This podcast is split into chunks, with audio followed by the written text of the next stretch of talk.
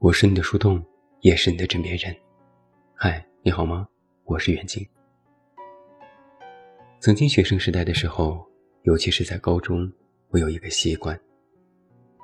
可能那时因为是借读生，比较孤独，所以总喜欢抬头看天。经常会坐在操场上，然后望着天空，发发呆，想一想关于自己学业和未来的事情。有时会有飞机飞过，那时我还没有坐过飞机，就会幻想，开飞机的人是谁。他是什么性别，多大年纪？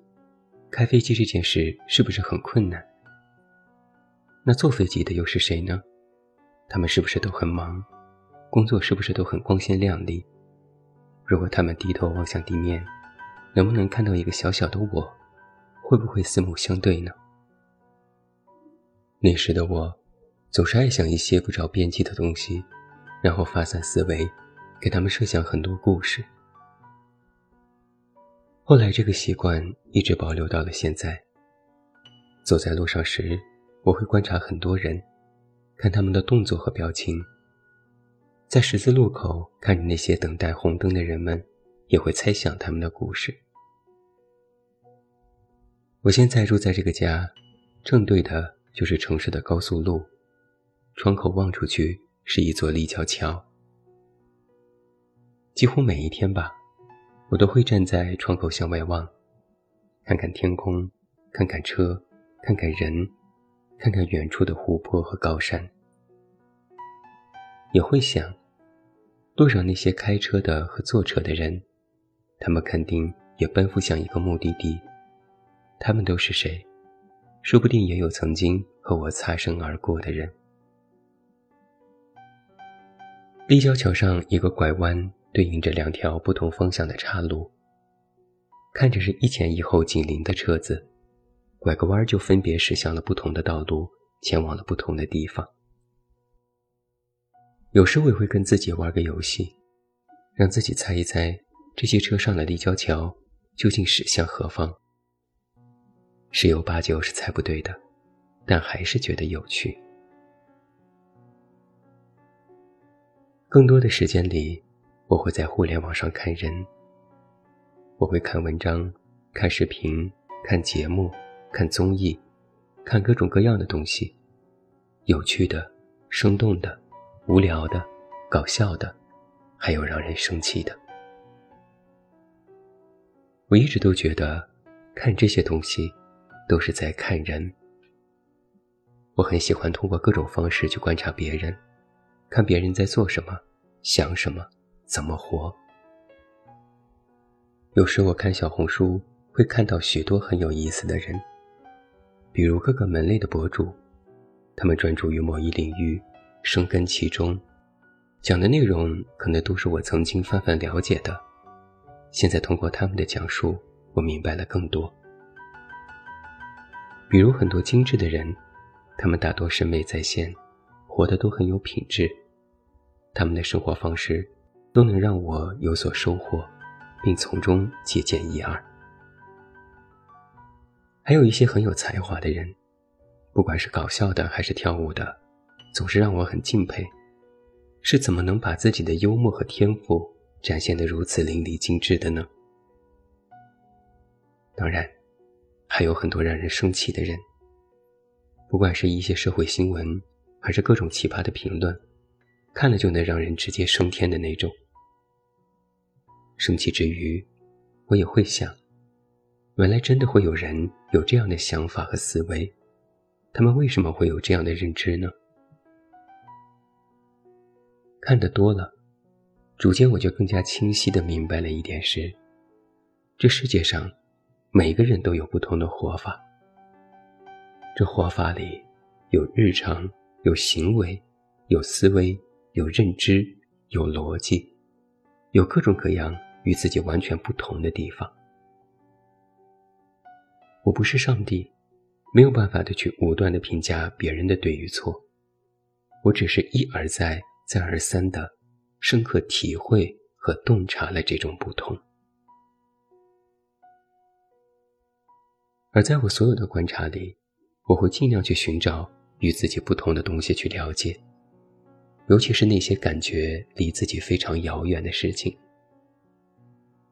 比如，我经常会看一些豪宅介绍，像 B 站的小爱大叔，总能够通过他介绍的一栋栋豪宅，让我感受到人与人之间的差距。我会感叹，原来有钱人的生活是这样的呀！这世界的纸醉金迷真是具有诱惑性。我也会看很多摄影博主，他们会拍摄一些非常美丽的世界角落，比如极光。星空，还有山川大河，我会流连于这些美丽到动人心魄的视频里，不仅感叹世界的美丽，还敬佩摄影师的执着和坚持。我还会去看很多生活方式之类的博主，有的爱旅行，有的爱手办，有的爱乐高，有的热衷运动和健身。最近我就很爱看一些日本的个人 vlog，很多人在东京工作，一个人打拼，住在不足十平米的小公寓里，每天按部就班，但也并不陈词滥调。我总是能够在他们的内容里发现这个世界的多元化。更重要的是，这里面很多人其实都过着我曾经想象过的生活。比如，我也曾想过要一直旅行，我曾想过隐居在山里，我曾想过开一家民宿，我曾经有过很多很多可能不切合我实际的想法。现在我发现，原来真的有人过上了我曾经设想过的生活。不知为何，心里总是会有一丝欣慰。曾经有读者问过我一个很有趣的问题：如果你发现你和别人不一样，或者别人和你不一样，啥感受？这个问题看似重复，但实际上前者是通过观察自我出发，察觉到与别人不同；而后者是通过观察别人出发，察觉到与自己不同。当我思考想要回答这个问题时，我察觉到了自己多年来的一个心路变化历程。曾经，我也是一个非常害怕不同的人，渴望自己和别人一样，起码不要过于特别，也想要合群，想让自己随大流，好像这样才不会出错，起码安全。后来，我才慢慢的转变了这种看法，可能是发现了相同这件事。本身就是一个伪命题。现在我看到网上很多人在表达反对和不解时，其逻辑和潜意识里有一条非常重要，依然还是我要求你和我和别人一样。别人做了什么想了什么，或者大部分人做了什么想了什么，你也应该这么去做，这么去想。这种被要求相同的事情。屡见不鲜，但却毫无依据。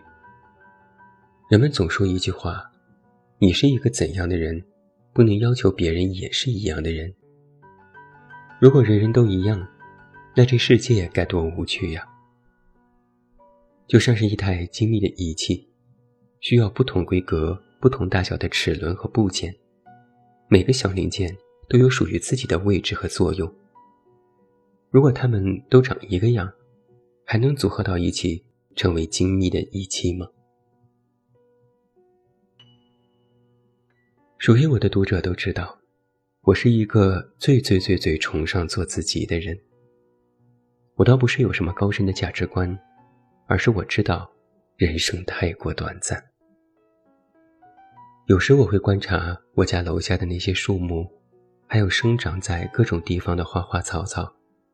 偶尔会认真观察每一片叶子的颜色和脉络，我会发出一些上帝视角的感叹：人不如树，人不如花儿。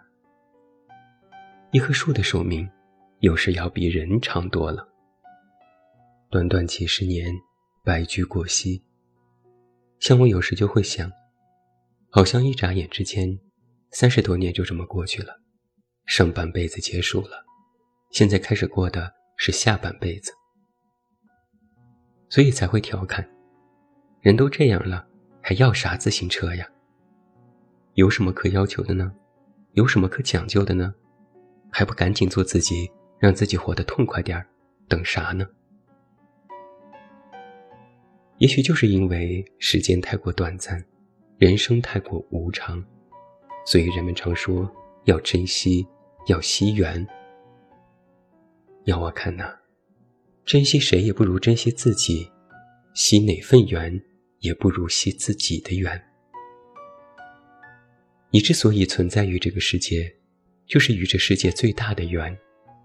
你能够珍重自己，才是最大的自重与爱护。而当你观察这个世界的时候，察觉到这世界上有那么多的不同，不应该恐慌，而应该欣慰。看得越多，心要越开阔，开阔到从观察不同、认识不同，到接纳不同。与此同时，也观察到了自己的不同，认识到了自己的不同，最终接纳了自己的不同。活的时间越久，不应该是越来越收窄的姿态。收窄意味着心窄。要像做一个深呼吸一样，将自己的身心完全的舒展开来，以更加豁达和宽广的姿态去拥抱这个世界，并深深的拥抱自己。这就是我从看到这世界上所有的不同，然后反观自我。得出的最大的体会和感受。我今天文章的题目其实是源于一本书，有一本侦探小说，书名叫做《八百万种死法》。它讲的是在纽约有八百万人，就有八百万个故事，也有八百万种死法。其实就是说，每个人都有不同的故事，经历了不同的人生。上演了不同的结局。像我之前很喜欢的一个公众号，他们的 slogan 很有意思：“你有故事，他有故事，谁他妈没有故事？”看过别人的故事，我们应该去创造属于自己的故事。故事是否好看不重要，是否拖沓不重要，是否有新意不重要。是否是完美的结局不重要，这些通通都不重要。重要的，是自己的故事。当你目光所及的世界里，别人都在用自己的方式去活着的时候，你就应该懂得，你也应该创造属于自己的方式，活出自己的惊喜。一站有一站的风景，一程有一程的磨砺。望可望之事，待可待之人。活得理直气壮一点，没什么大不了的。人生由我不由天，幸福由心不由境。手心向下，目光向内，脚步向前。每个人努力绽放的样子，都很美。